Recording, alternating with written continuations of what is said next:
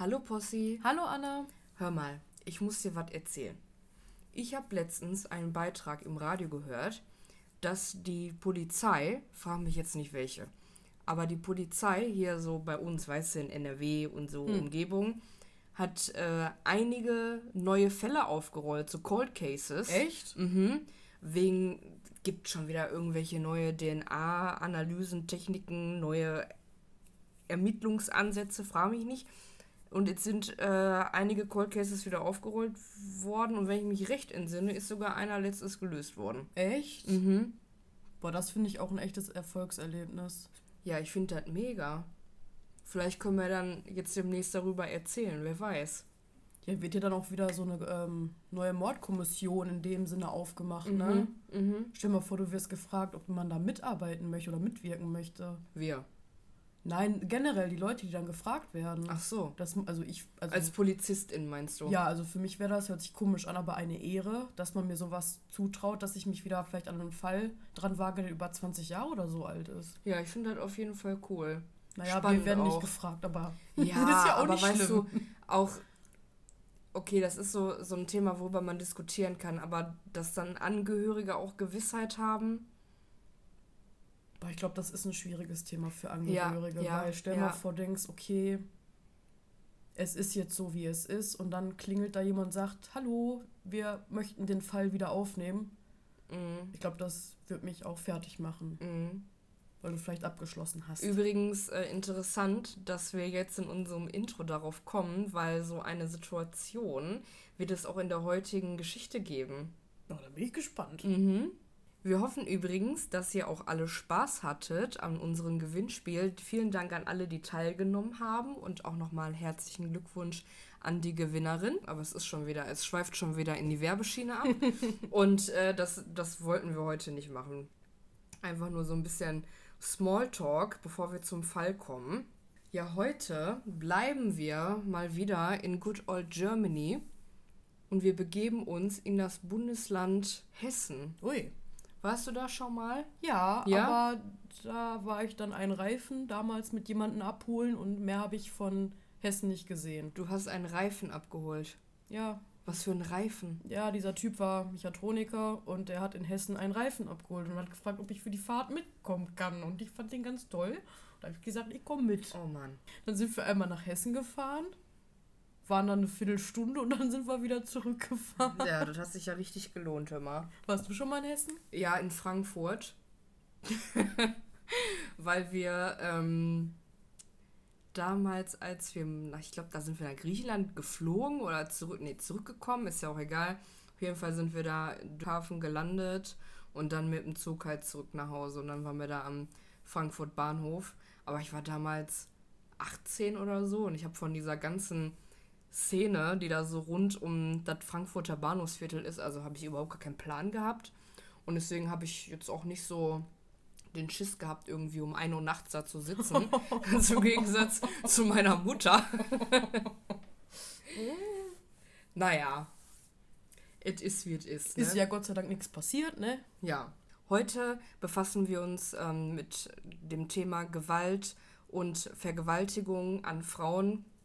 Es wird auch um Misshandlung gehen und an einigen Stellen wird es sehr explizit. Einige Namen habe ich geändert. Es ist der 10. September 2014, ein Mittwoch. Sabine und ihr Verlobter Egon räumen gerade Sabines Elternhaus leer. Die Mutter war vor einigen Monaten gestorben. Der Vater erlag vor wenigen Tagen seinem Krebsgeschwür. Sabine und Egon sortieren alte Kleidung aus, tragen den Sperrmüll zusammen. Egon fährt zu einer vom Vater angemieteten Garage, um auch diese leer zu räumen. Dabei springen ihm zwei große blaue Plastikfässer ins Auge. Sie sind mit einem schwarzen Deckel verschlossen und mit Spannringverschlüssen gesichert. Normalerweise werden in solchen Fässern Gefahrenstoffe gelagert.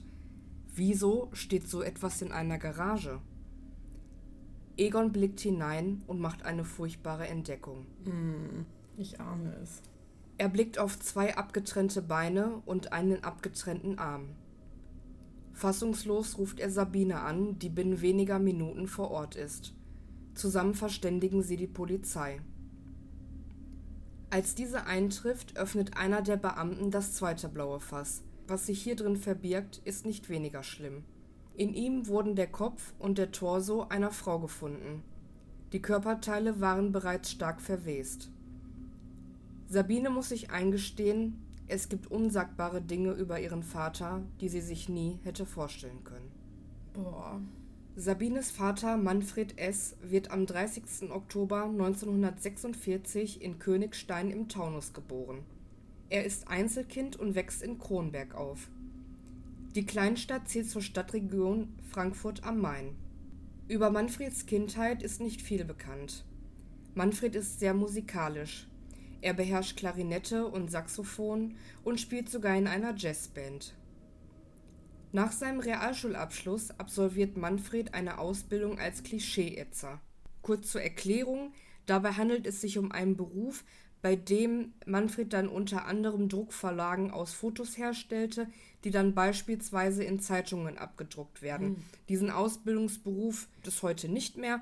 Heutzutage ist diese Aufgabe in die Ausbildung zum Mediengestalter für Digital- und Printmedien integriert. Diesen Ausbildungsberuf kennt man heutzutage eher. Nach Ausbildungsende dient er zwei Jahre lang beim Deutschen Heer. Im Alter von 21 Jahren lernt er Hannelore kennen, die er nach sechs Jahren Beziehung im Jahre 1973 heiratet. Im zweiten Bildungsgang holt Manfred ab 1974 sein Abitur nach und beginnt Kunst und Sozialgeschichte an der Goethe-Universität in Frankfurt zu studieren dieses Studium schließt er allerdings nicht ab. Stattdessen arbeitete er weiter als Klischeeätzer und gründet zusammen mit einem Freund eine Firma für Wohnungsentrümpelungen und Transporte. Das Ehepaar S reist gerne und oft. Griechenland, Spanien, USA, Mauritius, Südafrika, Thailand, Swasiland, Namibia und Vietnam. Ein ziemlich durchschnittliches, normales Leben also. Die Ehe von Manfred und Hannelore wird gekrönt, als 1979 Tochter Sabine das Licht der Welt erblickt. Dennoch ist die Partnerschaft zwischen Manfred und Hannelore nicht glücklich. Das geht aus Tagebucheinträgen von Hannelore hervor. Manfred hatte sich einen Hobbykeller eingerichtet. Dort verbringt er viele Stunden, manchmal auch Nächte. Was genau er dort macht, wissen Frau und Tochter nicht. Vor allem aber konsumiert Manfred viel Alkohol. Längst ist er abhängig. 1994 folgt der erste Entzug, 1996 der zweite. Oh Mann. Auch Manfred scheint mit der Ehe mit Hannelore unzufrieden zu sein. Wenn Manfred betrunken ist, wird er redselig. Er erzählt unter anderem von seinen sexuellen Fantasien. Manfred mag Fesselspiele und liebt es, Frauen zu demütigen und ihnen Gewalt zuzufügen. Möglicherweise sind dies Dinge, die er mit seiner Ehefrau nicht ausleben konnte. Was Manfred von Hannelore nicht bekommt, besorgt er sich also woanders. Bereits 1971 soll er Freier auf dem Frankfurter Straßenstrich gewesen sein. Oh je, also wenn man da schon hingeht, ne? Hm. Dort muss Manfred auch die Frau kennengelernt haben, die die Polizisten in seiner Garage gefunden haben. Simone D. wurde zuletzt im Jahr 2003 lebend gesehen. Da war sie 43 Jahre alt, arbeitete als Prostituierte und war HIV-positiv. Simone war bei der Frankfurter Polizei keine Unbekannte. Immer wieder wurde sie auffällig, vor allem wegen Verstößen gegen das Betäubungsmittelgesetz. Simone war nämlich heroinabhängig. Ihre Finger konnten so rekonstruiert werden, dass man die Fingerabdrücke mit der Datenbank der Polizei abgleichen und sie so schließlich identifizieren konnte. Und jetzt, wie gesagt, die Triggerwarnung ist ausgesprochen, es wird jetzt nochmal sehr explizit und in den nächsten Minuten auch. Am Körper der Frau zeigen sich grausame Spuren. Beide Arme und Beine wurden mit einer Handsäge abgetrennt. Außerdem wurden ihr insgesamt acht Nägel in unterschiedliche Körperregionen geschlagen, unter anderem auch in den Schambereich. Die Gerichtsmediziner sind sich einig, dass sie dabei noch gelebt hat. Oh. Aber das Schlimme ist, man stellt sich das doch immer bildlich leider vor. Ja, ja. Und ich habe gerade Phantomschmerzen. Mhm. Und wie ekelhaft ist bitte schön dieser Mann. Okay, das war jetzt schon etwas hart. Deswegen habe ich da was vorbereitet, damit wir ein bisschen durchatmen können. Wie ich eben erwähnt habe, war Simone ja an HIV erkrankt. Und da wir ja auch einen medizinischen Hintergrund in diesem Podcast haben, machen wir mal wieder einen Exkurs. Possi, was weißt du denn grundsätzlich über HIV? Ja, das ist mir jetzt tatsächlich unangenehm. Ich weiß gar nicht so viel über HIV, Mhm. weil wir wurden in der Schule darüber gar nicht so aufgeklärt. Und ich muss sagen, beim Frauenarzt hast du dann mal was gehört. Mhm. Ähm, ich weiß nur, dass man mittlerweile Medikamente nehmen Ja. kann und man eigentlich ein ganz normales Leben damit führen kann. Und dass die meisten Menschen halt diskriminiert wurden. Mhm. Vielleicht werden sie es auch noch. Und deswegen finde ich es gut, dass du das aufgreifst. Weil Ja. ist halt auch ein wichtiges Thema, ne? Genau. Also dann für dich dieser kleine Exkurs, um etwas mehr über Danke. HIV zu lernen und für unsere ZuhörerInnen auch. Also, HIV bedeutet übersetzt etwa Immunschwäche-Virus.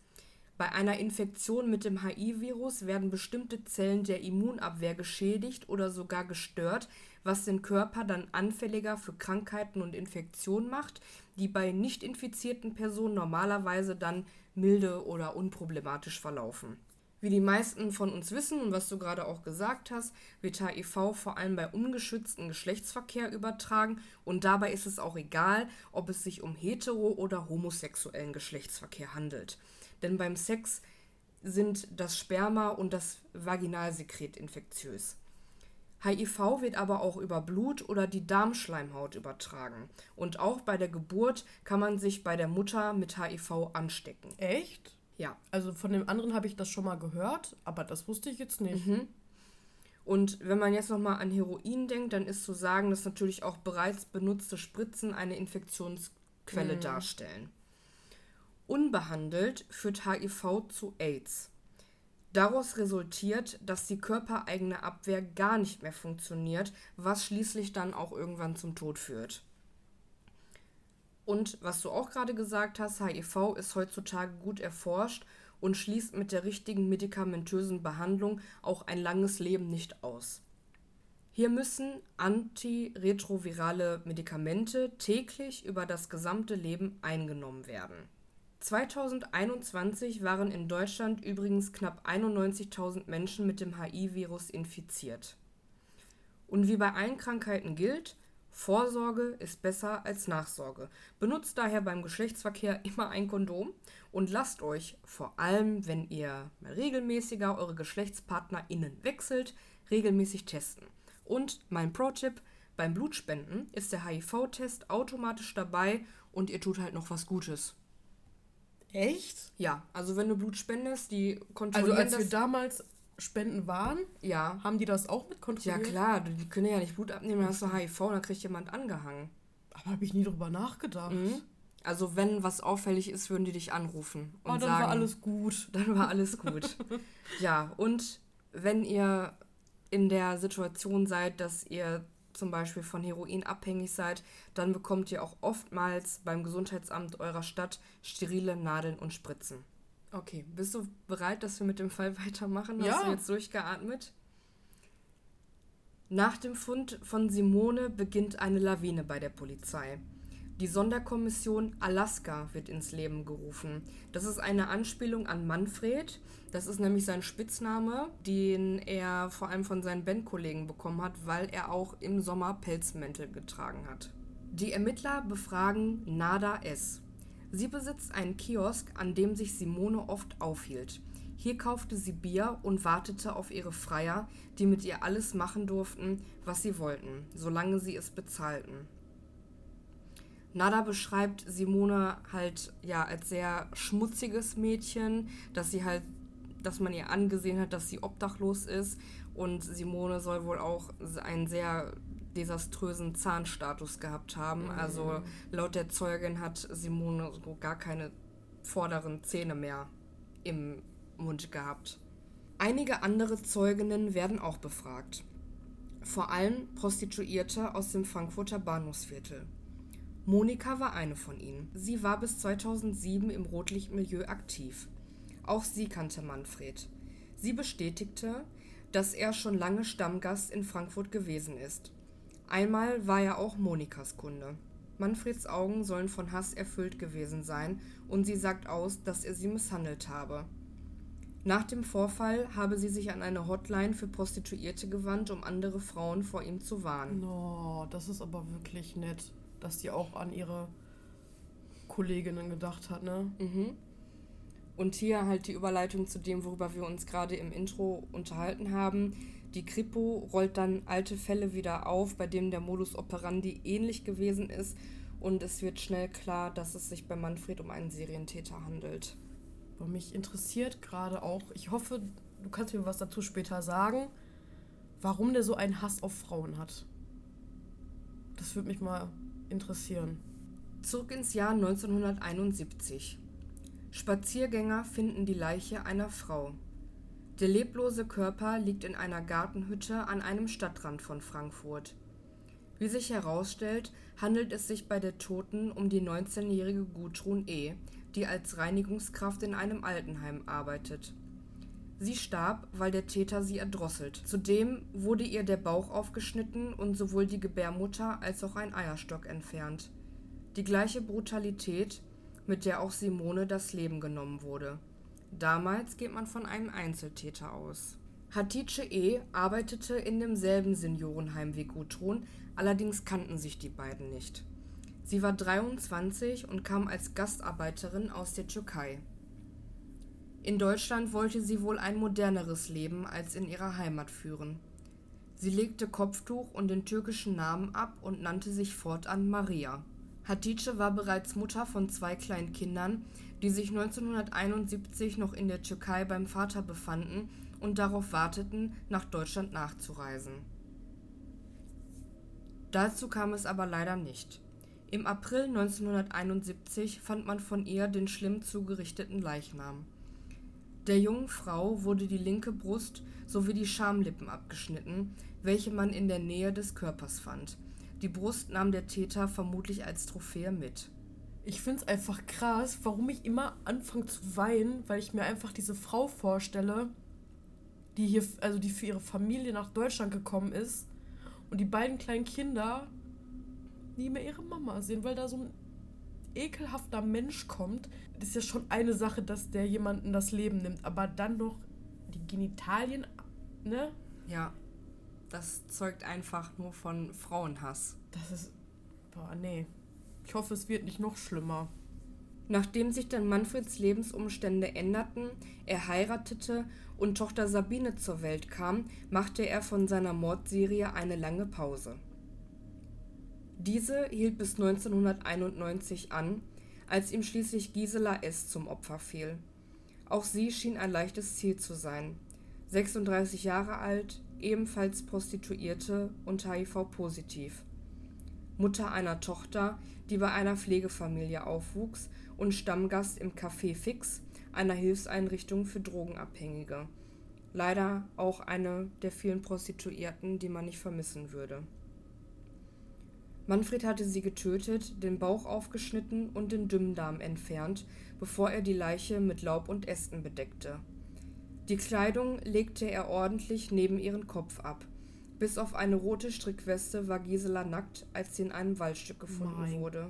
Dann folgte wieder eine Pause von zwei Jahren, bis Manfred schließlich die 31 Jahre alte Prostituierte Dominique M. im Jahre 1993 tötete.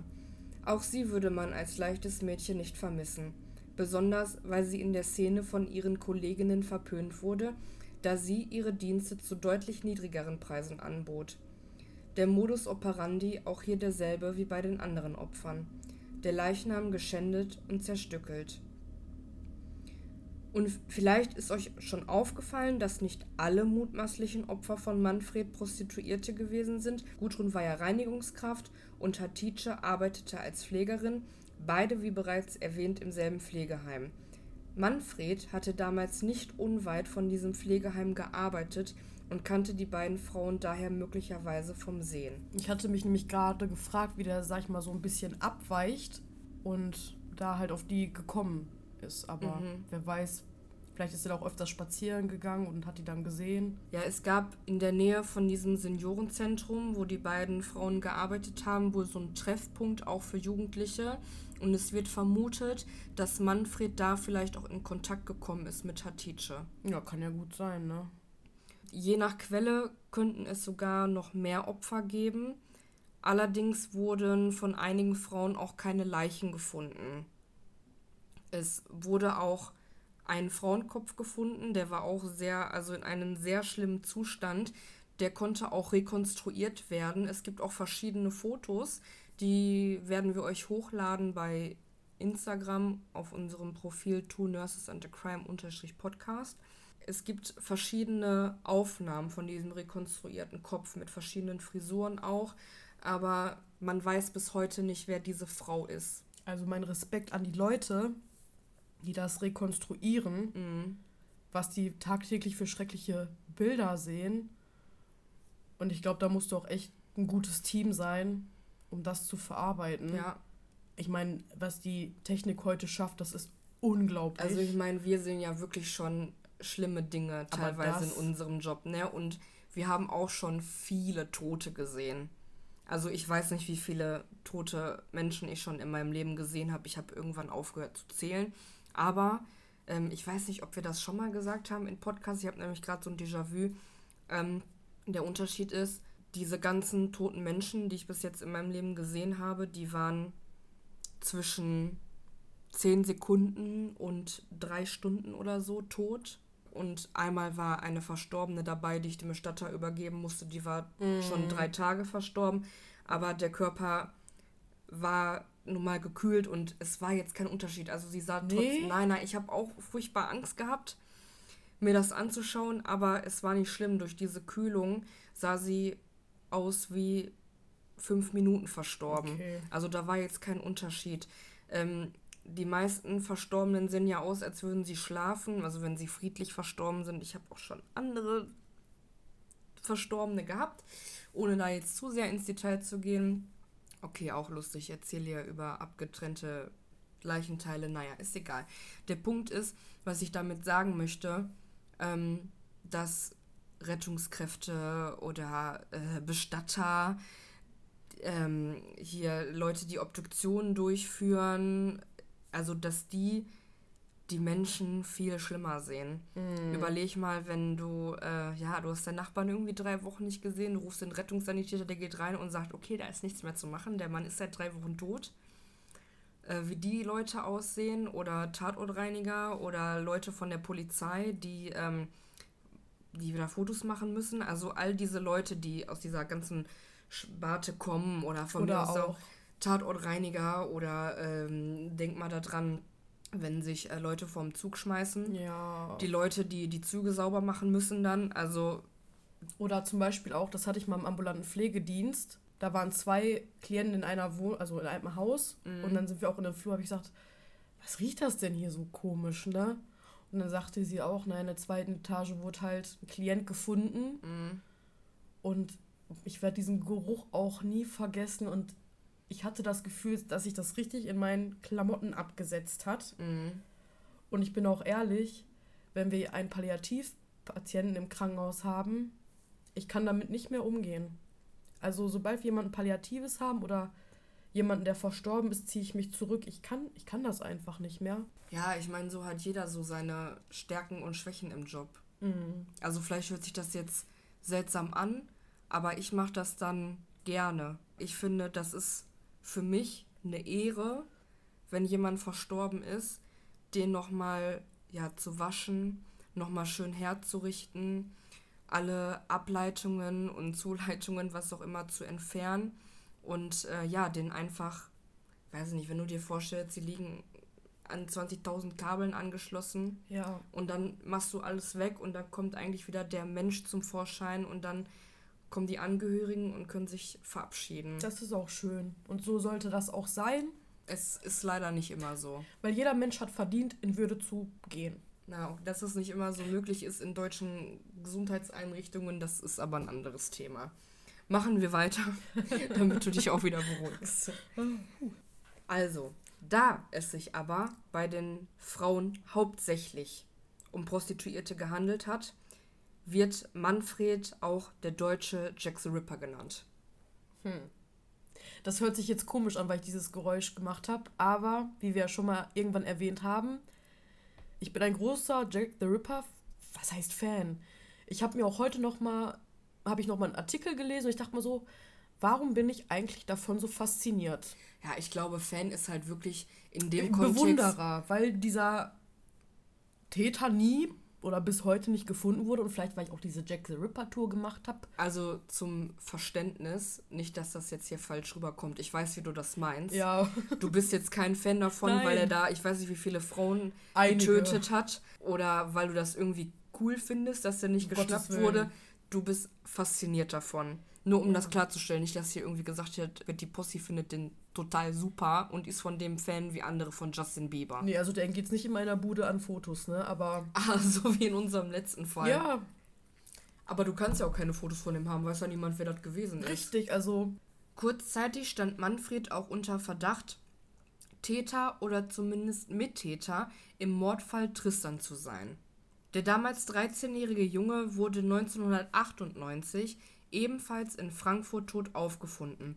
Er wurde auf eine sehr ähnliche Art und Weise wie die weiblichen Opfer getötet und zugerichtet. Wie genau, das sage ich jetzt nicht, weil es geht jetzt nun mal primär auch nicht um Tristan und es ist ein Kind und wenn ihr da genauere Infos zu haben möchtet, könnt ihr euch da im Internet einlesen. Manfreds Leiche wurde exhumiert, nachdem man erfolglos versucht hatte, seiner Klarinette Fingerabdrücke zu entnehmen. Vom Leichnam konnte man sogar noch sechs Fingerabdrücke entnehmen. Diese wurden mit Fingerabdrücken verglichen, die man auf Tristans Schulheften gefunden hatte. Und da es aber keine Übereinstimmung gab, kam man zu dem Entschluss, dass Manfred nicht der Mörder von Tristan ist. Aber auch das wird immer noch total diskutiert, weil der Modus operandi ist einfach eins zu eins derselbe wie bei den Prostituierten und bei den beiden, ich sage jetzt einfach mal Pflegekräften der Hauptermittler in diesem Fall sagt auch, wenn es kein 13-jähriger Junge gewesen wäre, sondern äh, eine 22-jährige Frau, mhm. egal ob Prostituierte oder nicht, dann wäre man sich sicher, dass Manfred an diesem Mord beteiligt worden ist. Mhm. Ja, und viele andere Theorien reihen sich jetzt auch ein, beispielsweise, dass Manfred nicht alleine gehandelt hat, angesichts der brutalen Verstümmelung der Leichen. Auch der Vorwurf des Kannibalismus wurde geäußert. Weil nun mal, naja, gewisse Körperteile wurden entfernt ja, und nicht gefunden und nicht wie äh, in unserem einen Fall, wo der äh, Täter auch Körperteile von den Frauen abgetrennt und sich daraus einen Briefbeschwerer ja, also, gemacht hat. Ja, die vollständige Wahrheit werden wir aber nie erfahren, denn der Beschuldigte kann keine Aussagen mehr dazu machen, er ist ja verstorben. Und dadurch ist Manfred laut Gesetz auch unschuldig, da ja die Unschuldsvermutung gilt. Und in Deutschland ist es nicht erlaubt, gegen Tote einen Prozess zu führen. Und ohne, also mich hat das wirklich interessiert. Wir können vermuten, dass es Frauenhass ist, aber ich hätte schon gern so gewusst, warum er so war. Das ist auch eine sehr interessante Frage und tatsächlich hat sich unsere Lieblingskriminalpsychologin Lydia Benecke auch dazu geäußert. Ehrlich? Mhm. Und zwar sagt sie, dass Manfred die Frauen halt wirklich nur als Objekte für die Befriedigung seiner Triebe gesehen hat die er dann halt, ja, nachdem er befriedigt war, die Frauen weggeworfen hat. So sagt sie das. Die Gründe für diese Taten, die er begangen hat, begründet Lydia Benecke so oder beziehungsweise sie vermutet, dass, ähm, ja, dass es an seiner Persönlichkeit lag, die von sadistischen Fantasien geprägt ist. Und die sind wohl auf ein geringes Selbstwertgefühl zurückzuschließen. Ja, kann gut sein, gibt es ja viele, ne? Mhm. Ja, und jetzt zitiere ich aus einem Artikel. Die Entmenschlichung des Opfers, seine Erniedrigung, das Zufügen von Schmerzen, grenzenloses Machterleben, ein stark herabgesetztes Empathieempfinden und Kontrolle über das Opfer müssen in der Mordserie eine große Rolle gespielt haben. Die Trophäenjagd und das Aufbewahren von Körperteilen der Opfer dienten möglicherweise einer weiteren Luststeigerung nach der eigentlichen Tat. Und auch hier wird Lydia Benecke zitiert. Ich glaube, der alles der Frau. Mhm. Ja, Die ja. ist super. Ja. Ich meine, das würde ja auch passen. Wir hatten ja einen ähnlichen Fall schon in Folge 2, wenn du und ihr euch erinnert, als wir über den Schuhfetisch Slayer gesprochen haben. Der hat sich ja da auch so einen Hobbyraum in seiner Garage eingerichtet, wo er dann auch seine sexuellen Triebe und Fantasien an Frauen ausgeübt hat.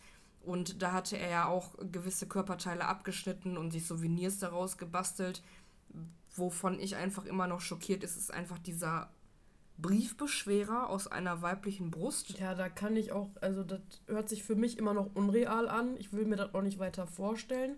Aber als du am Anfang der Folge schon von unserem Manfred erzählt hast, musste ich tatsächlich an diesen Typen schon irgendwie denken. Mhm.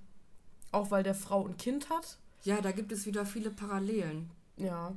Also Freunde von Manfred sind natürlich auch befragt worden, ob die irgendwas mitbekommen haben. Die sind alle endlos schockiert gewesen, weil die gesagt haben, er muss ein so perfektes Doppelleben geführt haben. Es hat einfach niemand etwas gemerkt und es hätte ihm auch niemals jemand zugetraut. Genau wahrscheinlich wie die Nachbarn, ne? Weil wir alle manchmal nicht wissen, wer eigentlich unsere Nachbarn sind. Mhm. Ja, und diese perfekte Fassade, die Manfred sich über die ganzen Jahrzehnte aufgebaut hat, mit der Ehefrau, der Tochter, die ganzen Reisen ins Ausland mit der Ehefrau zusammen, das begründet Kriminalpsychologe Helmut Kuri. Ich hoffe, ich spreche den Nachnamen richtig aus. Ich habe von dem Herrn leider vorher noch nichts gehört.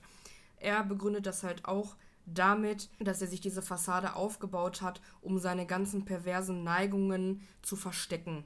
Und auch er sagt, dass Manfred wohl Lust an Gewaltausübung und Aggression dadurch ausgelebt hat an den Prostituierten. Dann suche ich mir ein, was anderes. Hole ich mir einen Boxsack oder gehe im Wald und schrei einfach alles heraus und mach nicht sowas. Aber ist dir auch mal aufgefallen, dass die meisten Serienkiller, muss man ja tatsächlich sagen, auch einfach sehr intelligente Menschen sind, waren? Ja, ich meine, überleg mal, er hat eine Ausbildung gemacht, dann hat er Abitur nachgeholt und hat studiert, auch wenn er äh, das Studium nicht abgeschlossen hat. Dann hat er äh, mindestens zwei Musikinstrumente gespielt. Also ich kann kein Ins Musikinstrument spielen, ich habe auch noch nie studiert. Ich konnte mal Blockflöte spielen, da sind wir wieder beim Thema, da schließt sich wieder ein anderer Kreis, dass wir beide als Kinder Blockflöte gespielt haben. Oder auch Ted Bundy, ne? Der, der war in der Politik tätig. Mhm. So, dann, da vermutest du ja am wenigsten, dass das irgendwie der Serienkiller ist, ne? Weil wie viele Jahre bleiben die auch einfach alle unentdeckt? Jetzt stell mal vor, da kommt hier so ein Kai Julius. Weißt du, wie ich meine? Ja, ich meine, klar, wenn du. Du musst irgendwie schlau sein, Ja. um diese ganzen Taten zu vertuschen. Und du musst dir eine Fassade aufbauen. Das ist halt schon, finde ich, eine sehr schlimme Fassade, wo ein Kind, sag ich mal, und eine Frau irgendwie drunter leiden. Weißt du, wie ich das meine? Ja, gut, ich meine jetzt, die Ehefrau ist ja vor Manfred verstorben. Ja, Gott sei die hat ja davon alles nichts mehr mitbekommen. Also das sagt auch die Tochter selber im Interview, ähm, dass sie natürlich selber als Tochter massiv darunter leidet. Ich meine, stell dir vor, du hast da deine Vaterfigur, Ja. du wächst einfach mit ihm auf und dann stellt sich heraus, dass er sowas gemacht hat. Also Sabine sagt da halt auch selber, sie ist froh, dass die Mutter verstorben ist, bevor diese ganzen Geschichten ans Tageslicht gekommen sind. Ja, die wäre auch mega geschockt gewesen und hätte sich vielleicht auch ein bisschen selber die Schuld gegeben, dass ihr das irgendwie vielleicht nie aufgefallen ist.